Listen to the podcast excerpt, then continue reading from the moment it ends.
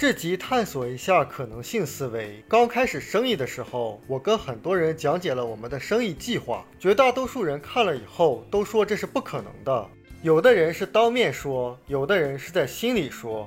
但后来把生意做成以后，他们会怎么说？他说：“你可以，我是不可能做到的。”虽然有句话说的是。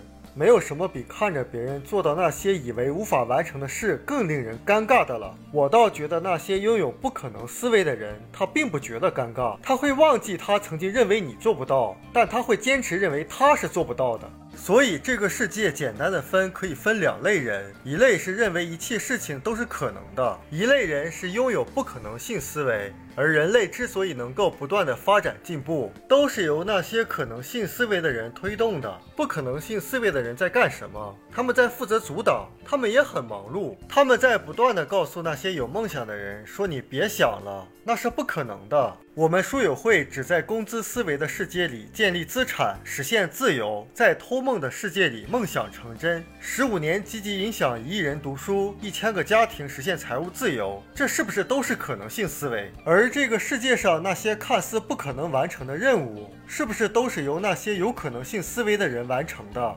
因为他们相信最终会有解决办法。下面看一下我们为什么应该具备可能性思维的一些理由。第一个就是可能性思维可以提升你的潜力，因为一旦你相信自己具备某些解决困难的能力，你就会尝试各种办法，很多扇门就会为你打开。乔治·卢卡斯拍摄了《星球大战》系列电影，那时候很多人批评他想要的特效都没有达到，也没有办法达到，但他是有可能性思维的人，他创建了工业光魔公司。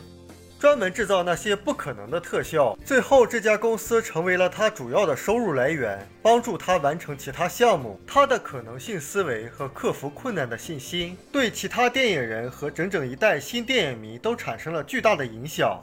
所以，一个人如果能够敞开自己的心扉，接受可能性思维，就为自己增加了很多其他的可能性。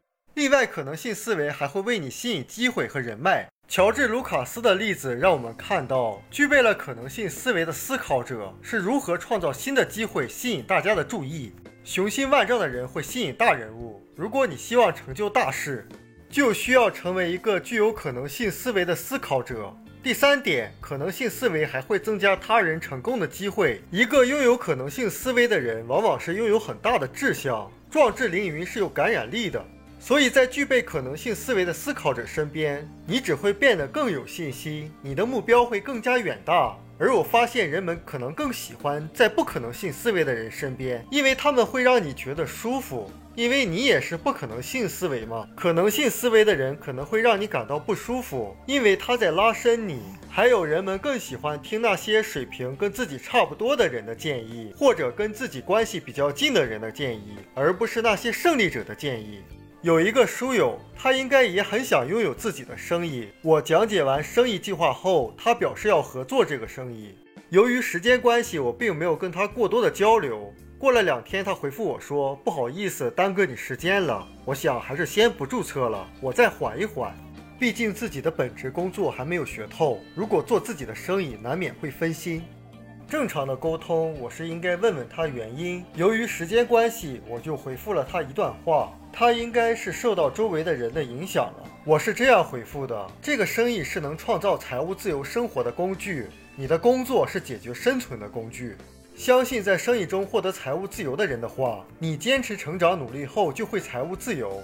相信周围整天忙于生计、过着不满意的生活的朋友的话，你就会过着不满意的生活。我的意思是在人生活的道路上，你可以选择相信谁，你选择相信谁，你最终就会过上谁的生活。这集重点就是要拥有可能性思维，因为可能性思维可以提升人的潜力。我们书友会希望用十五年时间带动一亿人读书，改变思维，思考致富，和一千个家庭共同实现财务自由。快来加入我们吧！